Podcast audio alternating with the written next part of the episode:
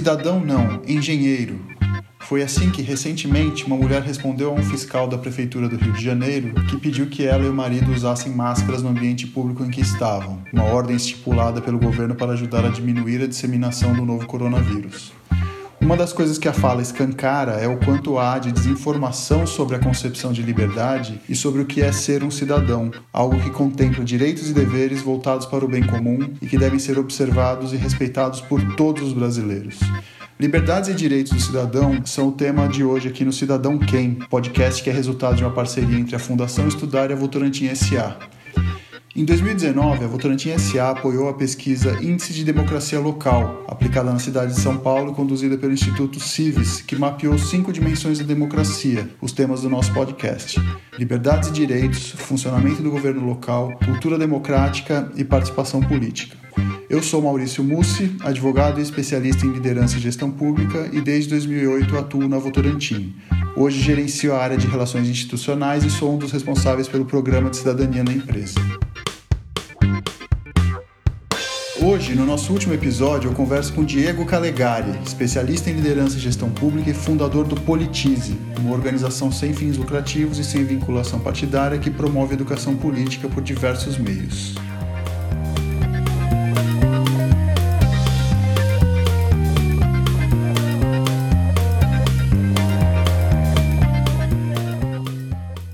Diego, conta um pouco pra gente como que nasceu o Politize.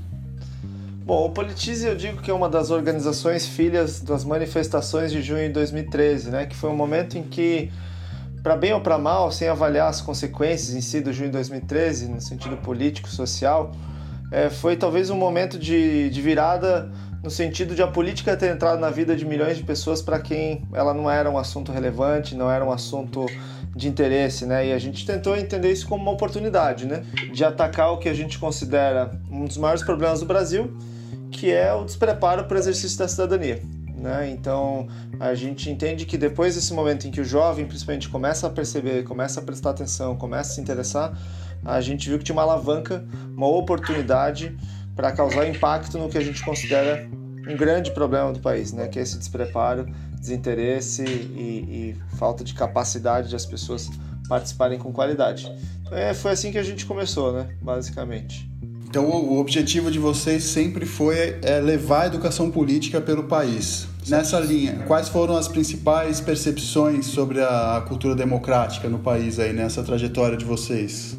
Bom, o Brasil tem um enorme déficit de cultura democrática, né? Eu sempre brinco que, do ponto de vista formal, a nossa democracia vai bem obrigado. Né? Nós temos instituições bem desenhadas, nós temos processo eleitoral estruturado, nós temos eleições ininterruptas nos últimos 30 anos é, liberdades formais de expressão, de, de associação.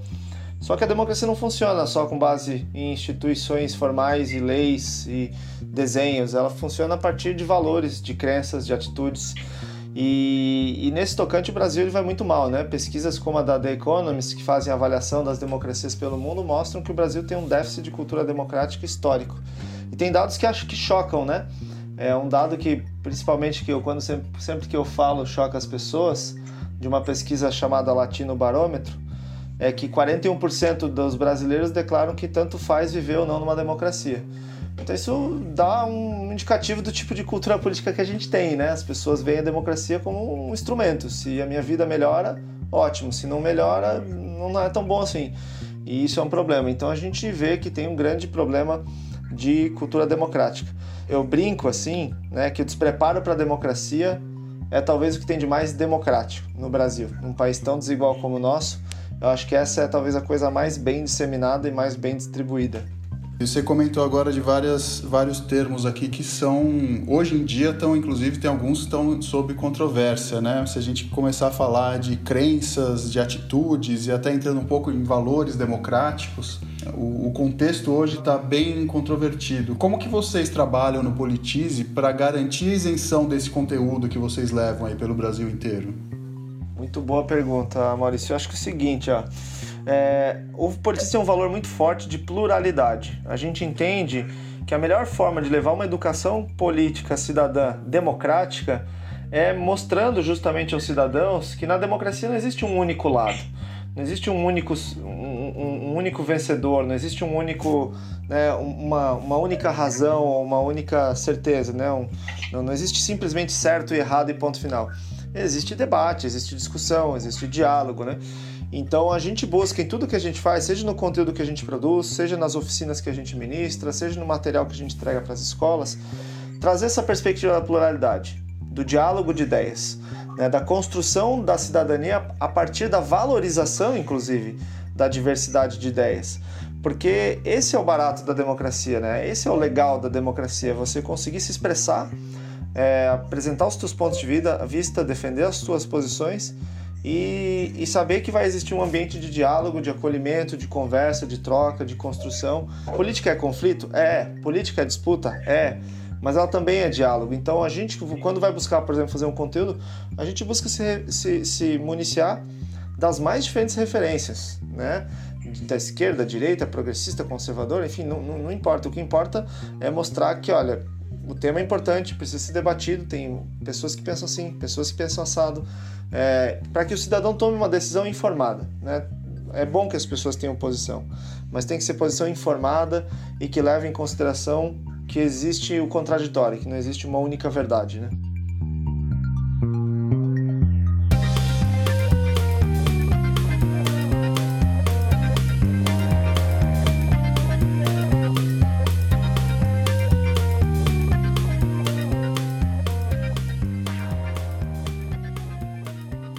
Gente começar a entrar agora um pouco nessa conversa no foco do indivíduo, na trajetória do Politize, quais você considera que sejam as principais concepções erradas ou, ou falta de conhecimento das pessoas acerca do que é ser um cidadão? E, na tua visão, no que isso impacta na nossa democracia? Cara, excelente pergunta. Acho que assim, ó, a primeira concepção errada é achar que existem cidadãos e não cidadãos, né? Existem pessoas que por conta da polarização que a gente vive, do ambiente tóxico que a gente vive, falam: "Ah, esses são cidadãos", né? Esses são cidadãos de bem ou esses são cidadãos é, legítimos, verdadeiros. Isso é uma fala extremamente antidemocrática, né? Dizer que uma pessoa não é cidadã porque ela tem uma crença diferente da minha, porque ela pensa diferente de mim, porque ela defende uma posição diferente da minha. Então a própria concepção de cidadania ela tem que ser vista como uma concepção ampla, né? que abarca uma diversidade de pensamento, de convicção, de jeitos de ser e de, de, de fazer as coisas. Então essa é a primeira concepção que eu acho que precisa ser é, fortemente criticada, né? A segunda é a ideia de que na política existam inimigos, né? E eu sempre falo, e o politismo defende muito isso. Na política democrática não há inimigos, você pode ter adversários, né? É, adversários que vão disputar contigo uma eleição, que adversários que eleitos, uma vez eleitos, vão se contrapor às tuas pautas, às tuas bandeiras, às tuas defesas. E isso faz parte da democracia, né? Adversários, conflito, disputa faz parte. O problema é entender o outro como inimigo, né? Qual é a diferença do adversário para o inimigo? O inimigo eu quero que ele deixe de existir, eu quero destruir ele, eu quero que ele suma. Né? E o adversário não, o adversário eu ganho hoje, amanhã eu perco, eu ganho outro dia, no outro dia eu perco mais uma vez. É, é a mesma coisa assim, vamos lá, pegar uma concepção muito brasileira de futebol, né? É, o Flamengo não quer que o Fluminense deixe de existir, certo? O Flamengo quer ganhar do Fluminense, mas ele não quer que o Fluminense deixe de existir. O Palmeiras não quer que o São Paulo deixe de existir. Eles disputam, mas um só existe justamente porque o outro existe. Então, é, a ideia também de inimigo é muito tóxica, é muito ruim, é muito errada para um e, e, faz muito mal ao ambiente democrático, né? Então, acho que essa seria uma segunda de várias que a gente poderia falar concepções que eu acho que são equivocadas e que geram impactos, né? Elas estimulam a polarização, elas estimulam o sectarismo. E aqui não estou falando de um lado ou de outro, de novo, não estou falando de esquerda, não estou falando de direita, estou falando de um ambiente que fica tóxico e fica difícil de ter convivência saudável quando a gente não consegue se entender como parte de um mesmo país, de uma mesma sociedade, em que a gente tem que buscar o bem-estar o bem-estar coletivo juntos, né? essa, essa concepção de cidadãos e não cidadãos é, é, muito relevante mesmo. Lá na Votorantim, quando a gente trabalha esse tema, até inspirado em muitos dos conteúdos que vocês mesmos trabalham, a gente fala que existe o cidadão consciente e o cidadão não consciente, né? O que ainda está para criar sua consciência, justamente nesse sentido, né? todo mundo tem o seu papel, quer queira ou não. Você está você tá na sociedade você tem o seu papel, né? O importante é desenvolver essa consciência, essa responsabilidade. Uma outra pergunta que eu queria escutar de você um pouquinho. É, nessa linha de evitarmos ambientes, esse ambiente tóxico de polarização, de sectarismo que você comentou, partindo do pressuposto que todo mundo, todos os cidadãos são é, agentes importantes na democracia, como que cada indivíduo pode agir para garantir a nossa Constituição, agir como um guardião da nossa Constituição?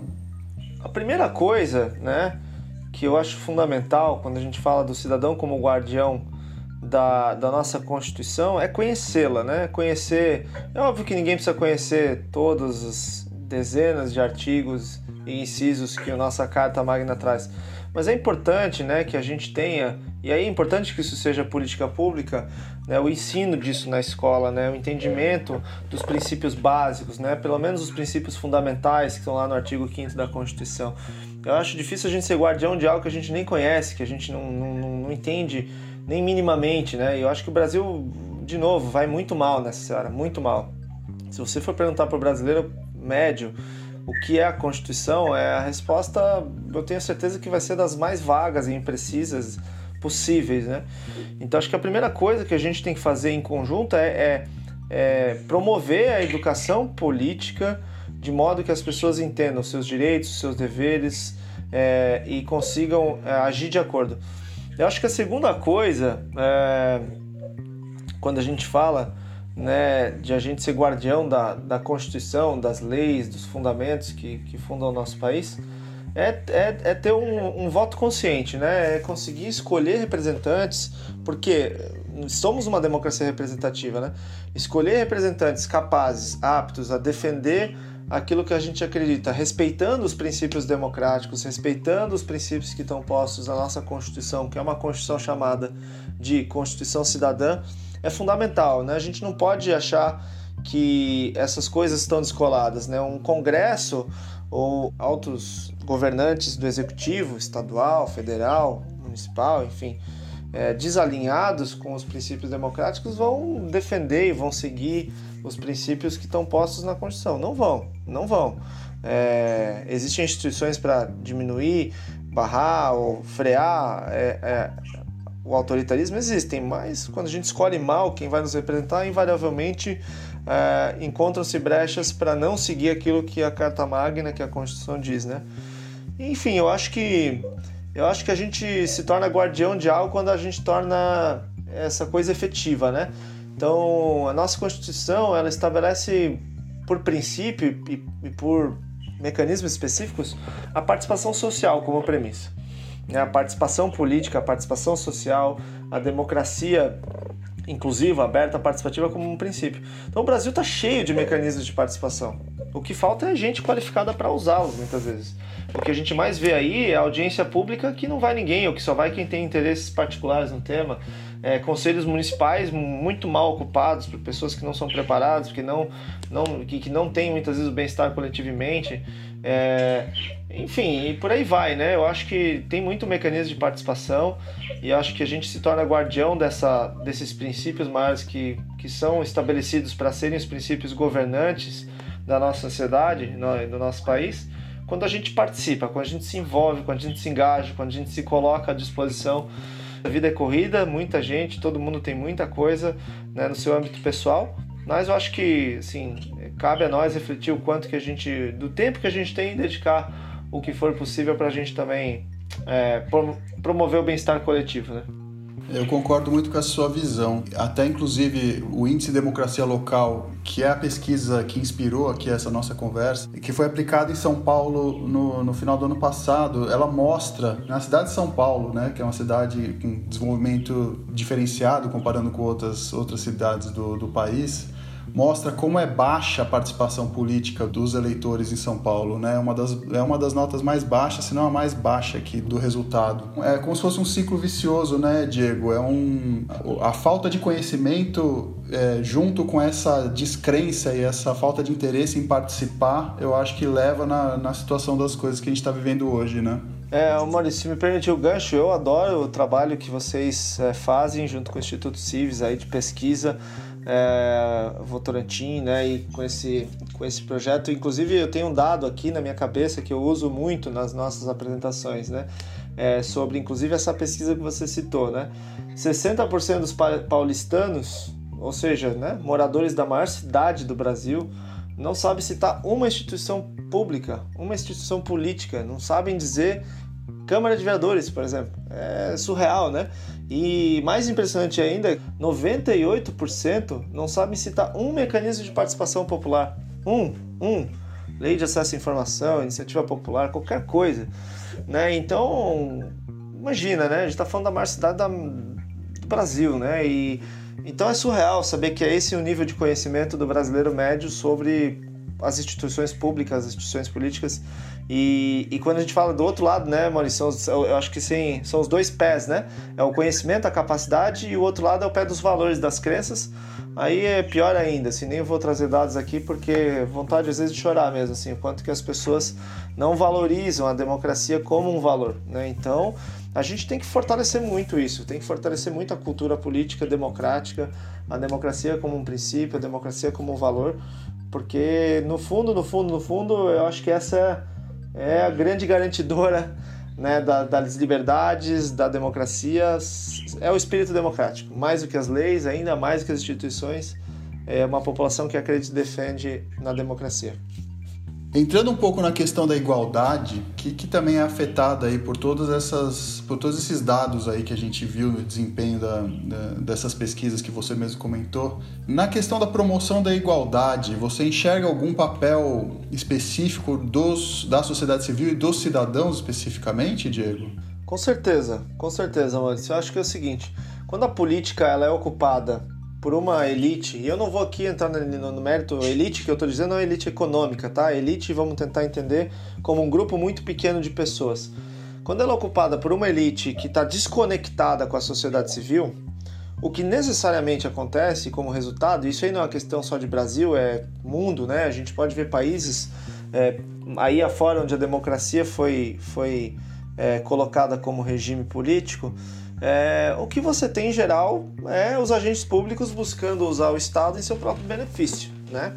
E não só os agentes públicos, mas também alguns poucos agentes privados que conseguem ter privilégios garantidos e por conta das suas conexões, da sua influência, do seu poder, né, dentro do, da, da política. Então, assim, basicamente, né, o que, que gera como resultado isso? É a desigualdade, em todos os seus sentidos, né? É, quando um pequeno grupo detém o poder nas suas mãos é, eu não conheço um caso onde um pequeno grupo deteve o poder nas suas mãos por um bom tempo e não usou esse poder em seu próprio benefício. Ponto. Isso é da natureza quase humana. A sociedade civil é fundamental para que os vários interesses né, coletivos sejam representados, sejam ouvidos, sejam levados em consideração. E aqui eu não estou fazendo uma dicotomia entre político e não político, que o político é o malvado e o cidadão é o bonzinho. Não tem nada a ver com isso. Temos ótimos políticos, ótimos quadros, ótimos agentes públicos representantes em todos os lugares. Mas é fato que cabe à sociedade civil impor a sua voz, colocar a sua voz dentro do, da discussão política, porque só assim a gente vai ter maior promoção da igualdade, né? Quando né, o movimento é, LGBT, o movimento feminista, o movimento negro, enfim, se colocam e reivindicam e promovem a discussão, que é quando a gente começa a ver políticas e ações que vão na direção de maior equidade, igualdade, é, é, é, disponibilização de oportunidades justas, né? E então, cara, é fundamental, fundamental. Assim, eu não consigo pensar em como chegar num país mais menos desigual, né? Estamos entre um dos países mais desiguais do mundo, sem uma atuação forte da sociedade civil. A sociedade civil tem o potencial de qualificar o debate com muita inteligência, dado, informação, insight a sociedade civil tem potencial de ajudar a desenhar, pensar políticas públicas adequadas para as diferentes populações, para os diferentes recortes sociais. E a sociedade civil pode ser um parceiro de implementação, né? A nossa legislação coloca vários instrumentos aí, a, a Lei 13.019, que é o marco regulatório da sociedade civil, recente, 2014, mas muitas outras, as leis que colocam aí é, o contrato de gestão, outras ferramentas que o governo, inclusive, pode é, ter a sociedade civil como parceiro de implementação, de execução de política pública. Então, a gente tem várias formas, mas o principal delas eu entendo que é é, colocando o debate na mesa e fazendo com que os interesses sejam considerados, né? E a gente entra de novo na, na discussão sobre a participação, né? Não adianta é, simplesmente defender um direito se você não participa para pleitear isso mesmo e fazer ele acontecer, né? Sem dúvida, cara. Eu falo assim, hoje a gente tem muito ativista de sofá, né? Gente que faz muita movimentação em redes sociais, o que é importante, é importante, eu acho fundamental, mas a gente tem que ir além disso, né? A gente tem que conseguir traduzir essa, essas vontades coletivas é, para dentro das instituições, né? Então, fundamental que hajam atores da sociedade civil que estão usando as redes sociais, usando as ferramentas para é, disseminar né, provocações, reflexões, mas também é muito importante que esses atores se articulem com quem tem realmente mandato, quem tem tinta na caneta, para que as coisas também aconteçam.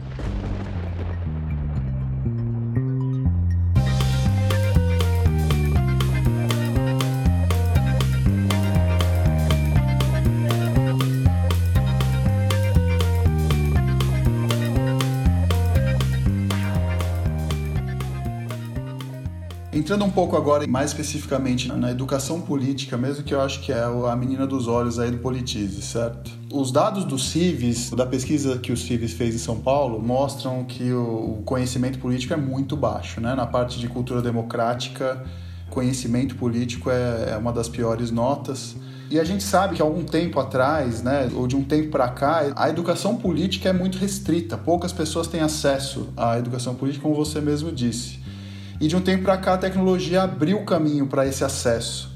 Como que você enxerga esse impacto no, exercício da cidadania a partir desse acesso à educação política pelos meios digitais? É, eu falei no começo que o politismo nasce muito em função desse novo momento de interesse das pessoas por política, né? Mas tem uma outra camada aí que a gente não pode desconsiderar, que é, é a expansão do acesso às tecnologias de comunicação e informação. Algo como o Politize, que está dentre as suas frentes de, de trabalho com a educação política, tem como uma das principais a disseminação de conteúdo por meio da internet, seria impossível há 10 anos atrás, né? É, hoje a gente tem médias aí de quase 5 milhões de acessos a conteúdos por mês, né? Ou seja, tem uma audiência cativa que aprende muito com a gente todos os dias. Eu não sei até que ponto isso seria viável ou possível há 10 anos atrás, né? Então, sem dúvida, a tecnologia está abrindo novas possibilidades, né? Novas possibilidades de você promover é, a conscientização, a aquisição de conhecimento, de informação, ampliação de repertório.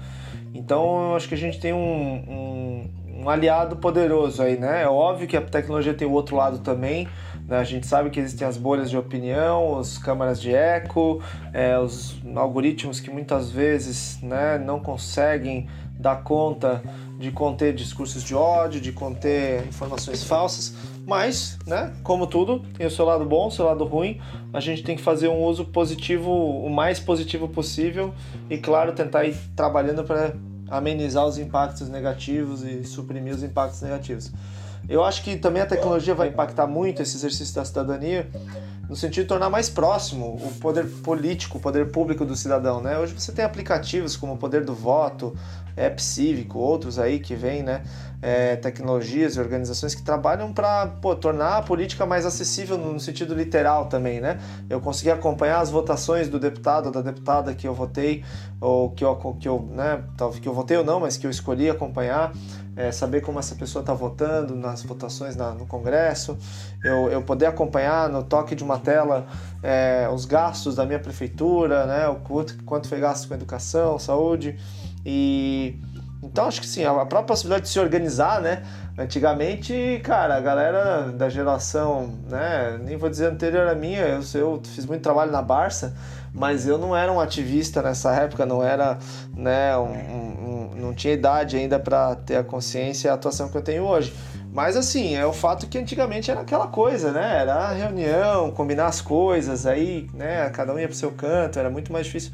Hoje, cara, com tecnologia é muito, é muito mais fácil você juntar um grupo de pessoas que pensa parecido sobre alguma coisa, defende a mesma coisa e reivindicar e fazer barulho e conseguir fazer com que as pessoas olhem para isso.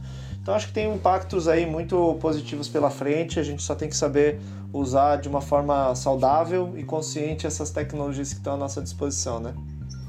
E o que, que você acha que é preciso fazer para atrair mais jovens para os temas de educação política, aproveitando essa, essa facilidade aí que a, que a tecnologia nos traz? Olha, a primeira coisa é tornar a política, eu uso um termo que é sexy, né, ou interessante, né? Se a política for vista como chata, né, for vista como é, é, quadrada, for vista como algo de é, homens de 60 anos de idade engravatados e de terno, o jovem não vai se interessar. Não vai. Então o Politize apostou desde o início, lá, desde quando a gente começou em 2015, na ideia de tornar a política algo legal, algo interessante, algo atrativo, né?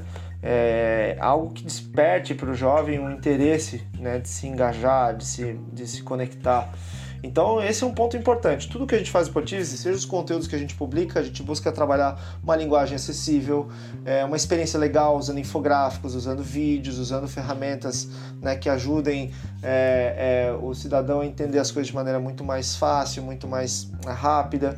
É, agora que a gente está entrando forte também no trabalho com as escolas, especialmente as escolas públicas, é, criar um material didático é, interessante, com métodos ativos, centrado no aluno, que leva o aluno a botar a mão na massa, não ficar só ouvindo palestra, aula expositiva, né? Então, assim, a gente aposta nisso, assim. E eu acho que tem um terceiro elemento aí, né, Maurício, que é o seguinte, a pessoa também tem que ver sentido, né? O problema é você querer falar para o jovem, participe, se engaje, é, é, entre para a política. E, e, ele não vê propósito nisso, não vê sentido.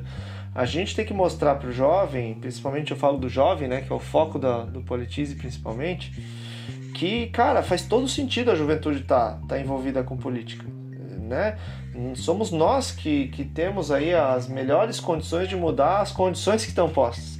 Então a gente tem que, tem que dar esse senso de propósito e essa, essa noção de que quando eu me envolvo, quando eu ocupo, quando eu estou lá, eu tenho mais possibilidade de fazer a diferença, de construir uma nova realidade para minha comunidade, para minha cidade, para meu estado, né?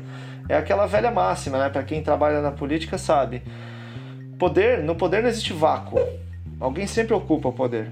A questão é quem vai ocupar. Eu acho que a questão da educação política ela tem que ser trabalhada numa lógica de empoderamento muito forte, de o jovem entender que ele não é impotente, que ele não é, é que, que, que, que ele tem voz, que existem mecanismos legais garantidos para que a voz dele seja ouvida, para que ele tenha oportunidade de se colocar. E eu acho que é isso que a gente tem que fazer, uma educação política que é inclusiva, que é acessível, que é interessante e que tem sentido para esse jovem é, que está aí, né? E às vezes está tá à deriva, né? Não sabe muito para onde ir, não sabe como dar o primeiro passo. A gente tem que ajudar essas pessoas a darem o primeiro passo com qualidade. Nesse sentido, somos testemunhas aqui de que o, o, o Politize conseguiu tornar interessante e, e atraente o tema da política. Né? Só de entrar no site você vê que é, é leve, os conceitos são trabalhados de forma leve, sem, sem, aquele, sem termos técnicos demais, explicando tudo de, de uma forma bem, bem suave. Eu acho que vocês. Acho que esse é, esse é o grande diferencial do, do trabalho de vocês já que a gente está falando de, de jovens e o, o foco é o, o, público mais jovem, como você mesmo disse, é um público também que se alimenta muito de, de informações também por, por redes sociais, por, né, pela internet. Como que vocês enxergam aí o papel da educação política no combate à desinformação e às fake news que circulam aí no, nos meios digitais? No momento de pandemia, assim, né, como o que a gente está vivendo agora, eu brinco que a educação política é como se fosse a vacina, né? Porque, cara, assim, você pode fazer todas as correções de algoritmo e criar, talvez, né, discussões sobre um outro marco legal para coibir fake news, tem essa discussão também no momento, mas enfim.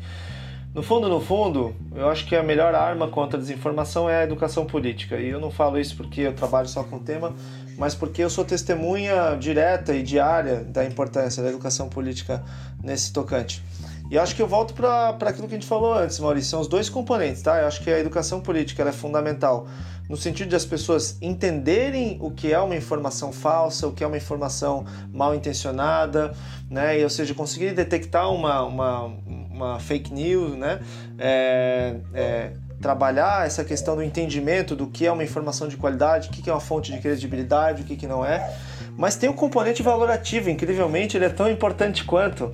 Eu vou dizer uma história para vocês aqui, tá? Óbvio que eu não vou falar os nomes das pessoas envolvidas, mas nas eleições de 2018, uma das fake news mais horrorosas que eu recebi, né, que era assim, tosca num nível extremo, foi disseminada para mim por uma pessoa que tem pós-graduação nos Estados Unidos. Ah, aquela pessoa não sabia que aquilo era falso? Duvido muito. Agora, por que, que aquela pessoa compartilhou? Muito provavelmente menos por não saber e mais por não se importar, porque eu quero que o meu candidato ou candidata vença a qualquer custo e eu vou para isso se eu precisar disseminar mentiras. Então é importantíssimo quando a gente fala educação política para combater fake news, combater desinformação, porque as pessoas têm que saber identificar informações verdadeiras e falsas, é, é, conseguir entender algo a partir de uma perspectiva de né, de um entendimento crítico e querer disseminar informações verdadeiras, consistentes, mesmo quando elas contrariam as nossas convicções, mesmo quando elas contrariam talvez aquilo que a gente é, tem como opinião, entendeu? Como, como aquilo que a gente gostaria que fosse, né? Então eu acho que é fundamental, acho que a gente tem que educar os nossos alunos desde o início ali, desde a educação básica, para que né, saibam, entendam essas coisas todas, educação, letramento digital, letramento midiático, letramento político, são fundamentais para a gente transformar o estado de coisas que a gente tem hoje. Eu acho que essa, é, essa pergunta é excelente, eu acho que ela tem, para mim, uma correlação incrível, assim, a educação política com um ambiente de informação mais saudável e de melhor qualidade. Eu concordo plenamente, eu acho que o, nessa linha que você está colocando, né, se essa pessoa que, que, que disseminou essa mensagem falsa para você aí lembrasse aquela questão que você colocou, né? Que somos adversários, mas não somos inimigos, né? E que a gente tem que ganhar o jogo pela via democrática. Ele não teria feito isso, né? Então acho que essa é a, acho que essa é a moral da história aí. Você acha que a nossa democracia tem salvação? Ah, com certeza, amor. Senão não faria o que eu faço. eu estaria curtindo a minha vida, fazendo outra coisa. Não, com certeza tem. É, o Brasil é um país, assim, eu sou apaixonado pelo Brasil, eu acho que o Brasil, com todos os seus problemas, é óbvio que eu vivo numa situação muito privilegiada, sou um privilegiado é, em todos os aspectos, mas, assim, eu acho que é um país que tem potencial incrível, é, tem uma capacidade, é, já demonstrou na sua história, em alguns momentos, uma capacidade de superação e de demonstração de de, de, de cidadania que, que a gente não pode é, ignorar. E eu acho que é isso, tem, tem sim salvação, a gente tem que continuar lutando, acho que a gente tem que continuar é, passar por essas crises que a gente tem passado de maneira como alguém que passa por um momento difícil na vida e volta mais forte, né? Eu acho que essa é a ideia, tentar trazer todo essa, essa, esse, esse, esse acúmulo de situações difíceis que a gente vem vivendo e transformar isso num, num, num ponto, né, uma alavanca para a gente evoluir, para a gente se tornar um país mais forte, mais unido, mais democrático, mais solidário. E não é fácil, são 500 anos de história, não é em 5 que se muda é a história de um país. Eu acho que é um trabalho que a gente tem que continuar persistindo de forma consistente, mas eu sou um, eu sou um otimista. É, eu penso sempre assim, né? A gente tem que ter é, realismo, não, como é que diz? É o, é o pessimismo no, no, na cabeça e o otimismo no coração. Então é continuar tendo uma visão crítica, as coisas não são fáceis, as coisas não mudam assim do dia para noite, mas também ter essa esperança de que a gente pode se mudar. Eu acho que a gente tem exemplos mundo afora de países que passaram por coisas bem piores que a nossa, tiveram momentos autoritários ainda mais é, é, é problemáticos que os que a gente já viveu e conseguiram se tornar democracias muito sólidas, é, que respeitam os direitos humanos, que respeitam a, a, liberdade, que respeitam a diversidade. Então eu acredito que o Brasil pode e vai chegar num lugar muito melhor do que está hoje. Eu, eu, trabalho por isso e acredito nisso é, como uma missão de vida. Excelente, Diego. Obrigado pela conversa. Queria dizer só que eu é, acho que é um privilégio para os brasileiros poderem contar com uma plataforma aí como Politize, com o trabalho sério que vocês fazem, é, disseminando aí educação política de uma forma leve, de uma forma é, acessível para todo, todos, todos os, os brasileiros aí de cada canto do nosso país. Então, parabéns pelo seu trabalho e obrigado pela conversa. Ah, eu que agradeço, Maurício, toda a equipe aí. Obrigado mesmo pelo convite. Foi um, um enorme prazer conversar com vocês.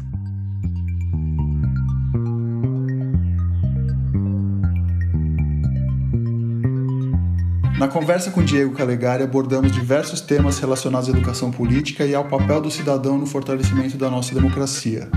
Ficou claro que a falta de conhecimento político é um problema crítico e urgente e que precisa ser endereçado pela sociedade. Diego também destacou a importância de tornar a política um assunto acessível para que as pessoas se interessem e participem mais. E uma das falas mais marcantes do Diego foi a lembrança de que na democracia não há lado, não há inimigos, o que existe é a necessidade de diálogo e de respeito ao próximo. O desenvolvimento desse, que é o nosso último episódio, contou também com Súria Barbosa e com Pedro Rodante, responsável pela edição e sonoplastia. Obrigado a você que acompanhou essa temporada do podcast Cidadão Quem. Aqui a gente torce para que nosso conteúdo tenha fortalecido sua vontade de exercer a cidadania. Até uma próxima!